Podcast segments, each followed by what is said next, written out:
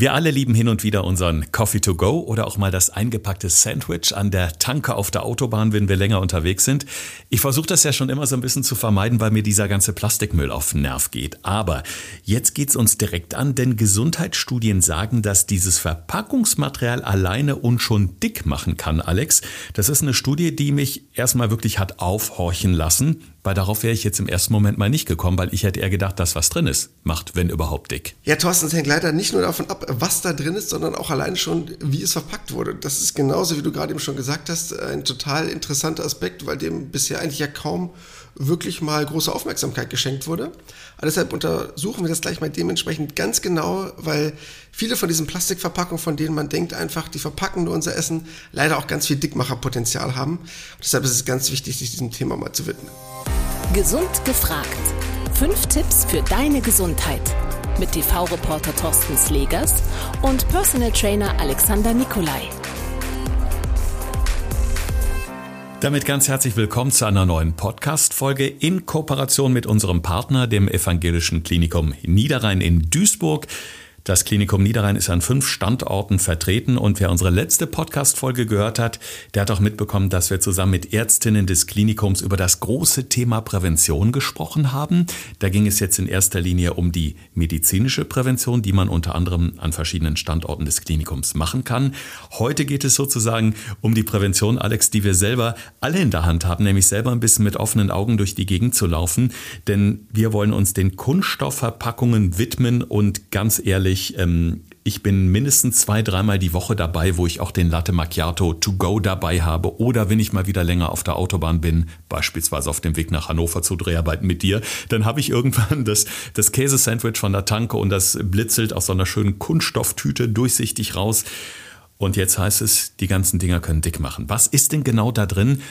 Was da auf unseren Körper so negative Auswirkungen hat. Ja, ich glaube, das, was viele schon mal unter diesem Oberbegriff gehört haben oder diesem relativ banalen Begriff Weichmacher.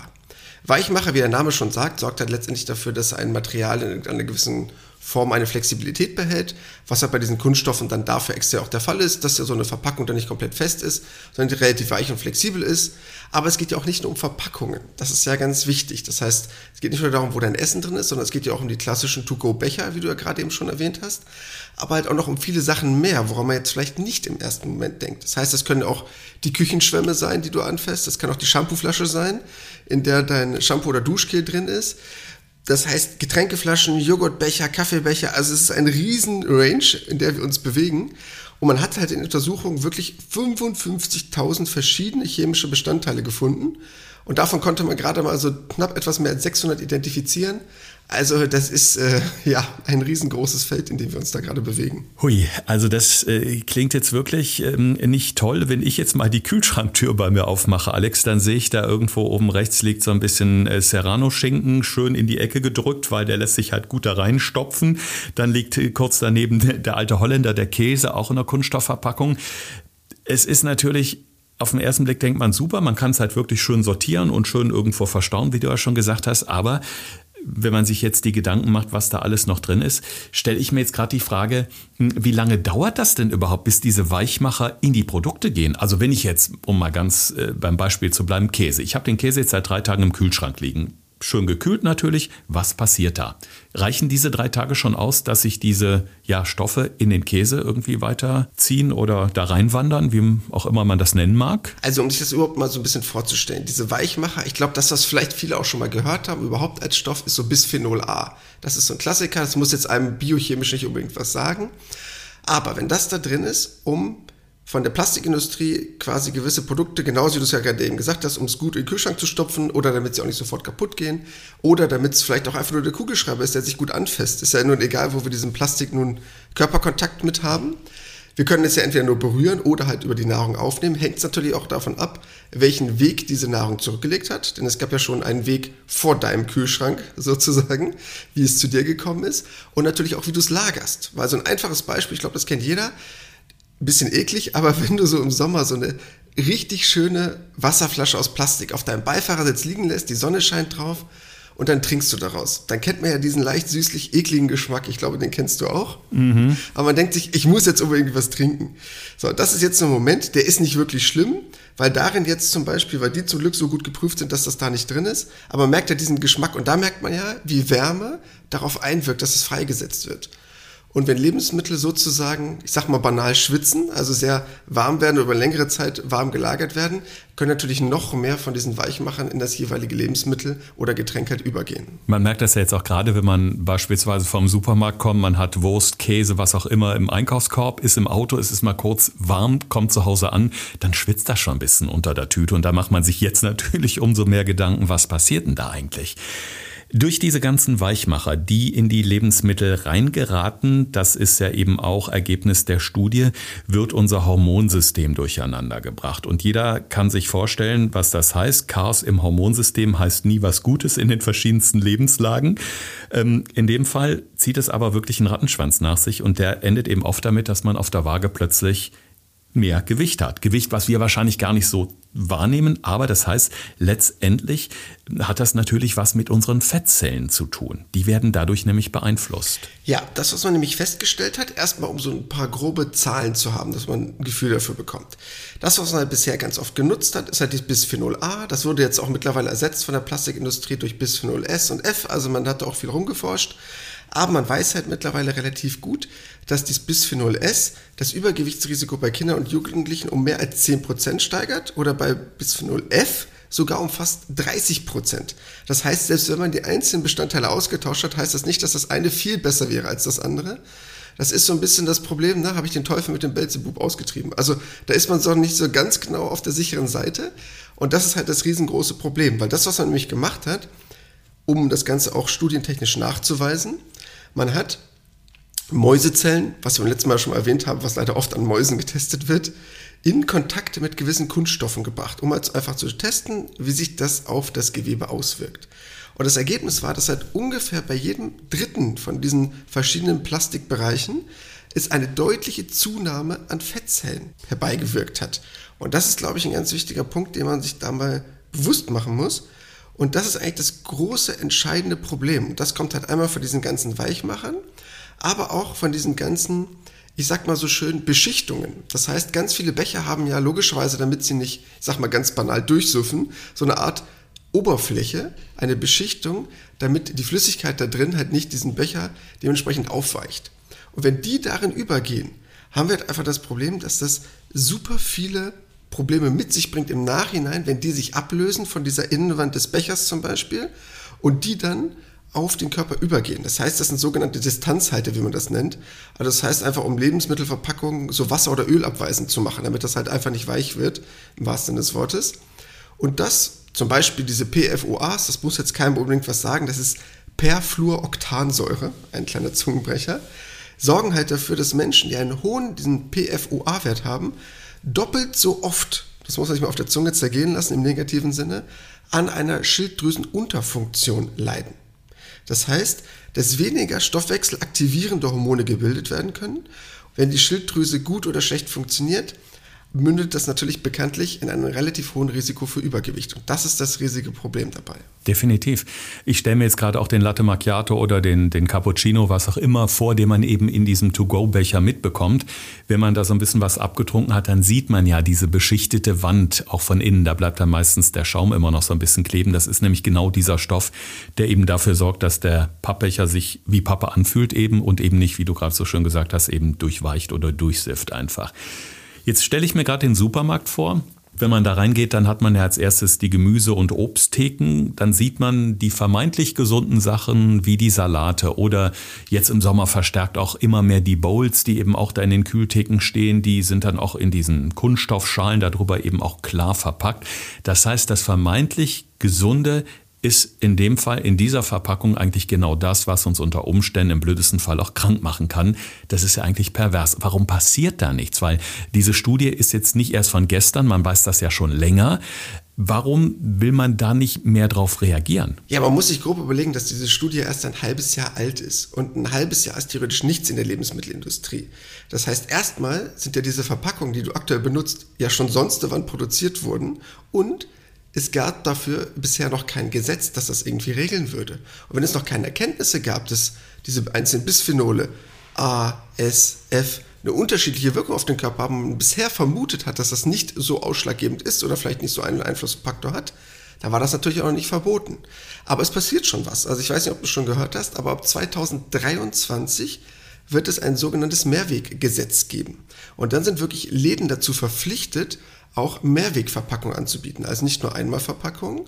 Das heißt, wenn ein Laden ein bisschen größer ist, also schon mehr als fünf Mitarbeiter hat, ganz kleine Läden werden dazu nicht verpflichtet. Leider musst du ein Mehrwegsystem anbieten. Das heißt, wenn einer sagt, er möchte gerne eine andere Form von Verpackung, muss das äh, jeweilige Unternehmen dir eine Verpackung anbieten, die du halt dort zurückgeben kannst oder halt vielleicht auch an einer anderen Stelle, einem anderen Lokal oder in einem Lokal, was sich auch in diesem System beteiligt. Und das ist, glaube ich, schon mal der erste Schritt in die richtige Richtung. Ja, also es dauert erfahrungsgemäß also durchaus immer länger, bis so eine Studie wirklich greift und bei uns im Alltag ankommt, haben wir jetzt auch gelernt. Dennoch finde ich das erschreckend, welche Details ja auch rausgekommen ist, denn man hat ja auch gesehen, diese, das sind ja deutsche Forscher, die das herausgefunden haben, dass diese Stoffe, diese Weichmacher ja zum Teil noch stärker auf die Fettzellen einwirken als Arzneimittel. Und ja, das macht einem schon irgendwie Angst. Wahrscheinlich reagiert da nicht jeder Mensch gleich drauf. Ich denke mal, das ist auch individuell, wie man sowas aufnimmt, aber das ist ja schon ein ziemlicher Eingriff in den Körper. Ja, definitiv. Also wir Deutschen hatten zumindest einen Anteil dran, auch wenn die Studie aus Trondheim kam, gab es aber deutsche Forscher, die daran mitgewirkt haben. Und ich glaube, viele sind sich dieser Dimension, dieser Problematik noch nicht unbedingt bewusst, weil man immer bisher gedacht hat, okay, diese Verpackung per se sieht ja auch erstmal nicht so aus, als wenn sie etwas übertragen könnte, weil durch die jeweilige Beschichtung hat man ja gar nicht dieses Gefühl, dass sich da irgendwie etwas auflösen würde oder ablösen würde. Aber ich glaube, dass was daran wirklich trügerisch ist, dass es halt einfach nicht sichtbar ist. Dass diese Oberflächenbeschichtung oder das Material per se nicht unbedingt als so eines erkennbar ist. Und ich glaube, das braucht einfach noch Zeit, weil auf diesen typischen, sorry, billig Plastikverpackungen steht ja auch nichts drauf, woraus die besteht oder wie die hergestellt wurde. Man kann aber mittlerweile schon, und das ist, glaube ich, ganz gut, äh, gewisse Verpackungen genauer identifizieren. Und es gibt schon gewisse Verpackungen, wo das genauer draufgedruckt wurde. Oder auch dieses Mehrwegdreieck. Ich weiß nicht, ob du das kennst oder schon mal gesehen hast, wenn man so Produkte umdreht. Da schon ein bisschen mehr eine Klassifizierung mit sich bringt, dass man das wirklich einschätzen kann, weil sonst können wirklich die Folgen davon, ich will eigentlich selten großartig dramatisieren, aber können wirklich fatal sein, wenn man jeden Tag oder regelmäßig solche Produkte konsumiert, die so verpackt sind. Es ist natürlich grundsätzlich, denke ich, eine gute Idee, wenn man einkaufen geht, dass man so ein bisschen bewusster auf die Verpackung schaut. Wir haben ja im Podcast auch schon mal über diesen Nutri-Score gesprochen, wo man eben diese Klassifizierung der Lebensmittel hat innerhalb der verschiedenen Gruppen. Und dieses Recycling-Dreieck ist dann sicherlich auch mal ein Hingucker wert im wahrsten Sinne des Wortes, dass man sich einfach ein bisschen schlauer macht beim Einkaufen. Jetzt machen viele Menschen ja auch regelmäßig Diäten, ob das nun gerade im Sommer war, um die gute Strandfigur zu haben oder vielleicht jetzt in Hinblick äh, auf den Winter, dass man sagt, so auf jeden Fall spätestens bis Weihnachten will ich ein bisschen was runter haben, damit ich wieder zuschlagen kann. Und man hört ja ganz oft diesen Spruch von Menschen, Mensch, ich mache zwar diese Diät, aber so richtig nehme ich nicht ab. Jetzt ähm, folge euch mal daraus, es könnte natürlich auch daran liegen, dass ja diese vielen, vielen Produkte, die wir alle konsumieren und die in Plastik verpackt sind, auch ein Stück weit zumindest ein Stück weit Schulter dran haben? Oder ist das so weit hergeholt? Also, es ist natürlich schwer einzuschätzen, inwieweit gewisse Lebensmittel jetzt auf dich einen stärkeren Einfluss haben als auf andere Menschen, eben aufgrund dieser Plastikverpackung, weil du hast ja auch keinen Vergleichswert zwischen verschiedenen Menschen und du müsstest ja auch die Relation feststellen, wie viel du nun explizit an Lebensmitteln zu dir führst, die halt in solchen Verpackungen waren. Das heißt, es gibt ja den einen Menschen, der das vielleicht einmal die Woche hat, wo man sagen würde, komm, das ist relativ unbedenklich und wer anders, der ist den ganzen Tag nur von Fertigessen ernährt, weil er dort beim Chinesen was holt, hier den Kaffee to go und dann ne, den ganzen Tag so verbringt und sich abends noch sowas zu essen mit nach Hause nimmt. Also eigentlich den ganzen Tag in Plastik schwimmt, im wahrsten Sinne des Wortes. Und ich glaube, das sind Sachen, die sind relativ schwierig einzuschätzen. Aber ich glaube, das, was man sich auf jeden Fall gut vorstellen kann, weil das haben ja auch Studien schon bewiesen, und das ist wirklich ein erschreckend hoher Wert, dass diese einzelnen Bereiche von Leuten, die darunter leiden oder dass Menschen mit diesen hohen PFOA-Werten, die ich vorhin meinte, dieser Perfluoroktansäure, einfach doppelt so oft unter Schilddrüsenunterfunktion leiden. Und das ist ja schon relativ hoch. Und wenn man sich das mal vorstellt, dass das schon einen sehr starken Einflussfaktor hat, ist das, glaube ich, wirklich etwas, was in der Vergangenheit unterschätzt wurde. Ich will nicht sagen, dass das was mit dem Übergewicht zu tun hat, weil sind wir ganz ehrlich, das meiste Übergewicht entsteht durch das Essen darin, nicht um die Verpackung außenrum. Da machen wir uns mal nichts vor. Aber es könnte zumindest ein Einflussfaktor sein. Mhm. Also weniger Plastik, nicht nur zur Liebe zu unserer Umwelt und zum Klima, sondern auch aus Liebe zum eigenen Körper und der eigenen Gesundheit. Dann sind wir auch schon bei unserer beliebten Rubrik, lieber Alex, fünf Tipps für deine Gesundheit. Thorsten fragt, Alexander antwortet. In diesem Podcast erfährst du alles über Ernährung und Fitness. Einfach erklärt und mit konkreten Tipps für deinen Alltag. Ja, Tipp Nummer eins, und der ist mir erstmal ganz wichtig vorwegzuschicken, der Forschungsstand. Denn leider ist dieses Thema noch relativ jung, beziehungsweise positiv, weil es jetzt das Thema endlich mal so auf die Tagesordnung kommt. Aber wenn man sich überlegt, dass von diesen über 50.000 Substanzen erst 600 weiter erforscht wurden, sind wir natürlich da gerade erst am Anfang. Deshalb lässt sich noch nicht eine absolut genaue Einschätzung davon geben. Man weiß aber halt schon, dass es ja sehr negative Auswirkungen haben kann. Deshalb sollte man halt einfach probieren, jegliche Form von Plastikverpackung in die Lebensmittel oder Getränke, wie auch immer, alles an Sachen, die zu euch führt, verpackt sind, möglichst gut zu meiden. Punkt Nummer zwei, wenn es schon irgendeine Form von Verpackung ist, kann ich halt sehr gut auf dieses Recycling-Dreieck achten, das was wir vorhin besprochen hatten. Es gibt ja generell einmal das Symbol für Mehrweg, aber ich meine jetzt gerade dieses Recycling-Dreieck. Kennt ihr vielleicht auch, kann man aber sonst nochmal googeln oder wir packen es einfach nochmal in eine unserer Stories auf Instagram mit rein. Dort steht immer auch nochmal so eine Zahl drin. Und wenn dort die Zahlen 3, 6 und 7 stehen, bitte die Finger davon weglassen. Da stehen so kleine Zahlen drin. Das bedeutet nämlich quasi, was für Kunststoffe verwendet wurden. Und findet ihr dort da drin eine 3, 6 oder 7, Hände weg, weil das sind wirklich Substanzen, von denen man relativ gut weiß, dass sie bedenkliche Chemikalien eventuell freisetzen könnten. Dann Tipp Nummer 3. Und da ist es eigentlich hauptsächlich auch an euch gelegen, was kann ich selber zusätzlich machen? Und das sind wirklich die Kleinigkeiten. Ob das jetzt nun das Eis ist, was ich mir nicht in irgendeine Verpackung geben lasse, sondern in der klassischen alten Oldschool-Waffel. Ob das nun die Sachen sind, die ich relativ schnell umfülle, weil ich das aus der Plastikverpackung rausnehme und einfach zu Hause in meine Keramikverpackung oder was auch immer ich das gerade eben reintue, umfülle. Das heißt, eine möglichst kurze Kontaktzeit sorgt natürlich dafür, dass ich schon ganz viel an positiven Effekten ähm, davon, ja, behalten kann oder möglichst dafür sorgen kann, dass möglichst wenig von diesen negativen Stoffen in mein Lebensmittel übergehen. Punkt Nummer vier, und das finde ich ganz toll, es wird ja bald ein neues Mehrweggesetz geben. Das heißt, dass die einzelnen Läden dazu verpflichtet sind. Und das wird leider erst ab 2023 kommen, aber viele Läden fangen jetzt schon an, darauf umzustellen. Und dann wirklich zu sagen, wenn ihr irgendwo euch etwas zu essen holt, im Laufe dieses Jahres wird sich das bestimmt etablieren, weil viele Lebensmittelbereiche jetzt schon dabei am Tun und Machen sind, dass das möglichst schnell eingeführt werden kann, weil sie es ab nächsten Jahr anbieten müssen, also ab 2023 ist verpflichtend. Dann wirklich in eurem Restaurant der Wahl zu sagen, komm, ich möchte gern unbedingt etwas, was wiederverwendbar ist, wo ihr sicher sein könnt, weil es jetzt vielleicht aus Keramik ist oder aus Metall, dass es halt keine Einwegsachen sind, die eventuell mit Weichmachern versetzt sind.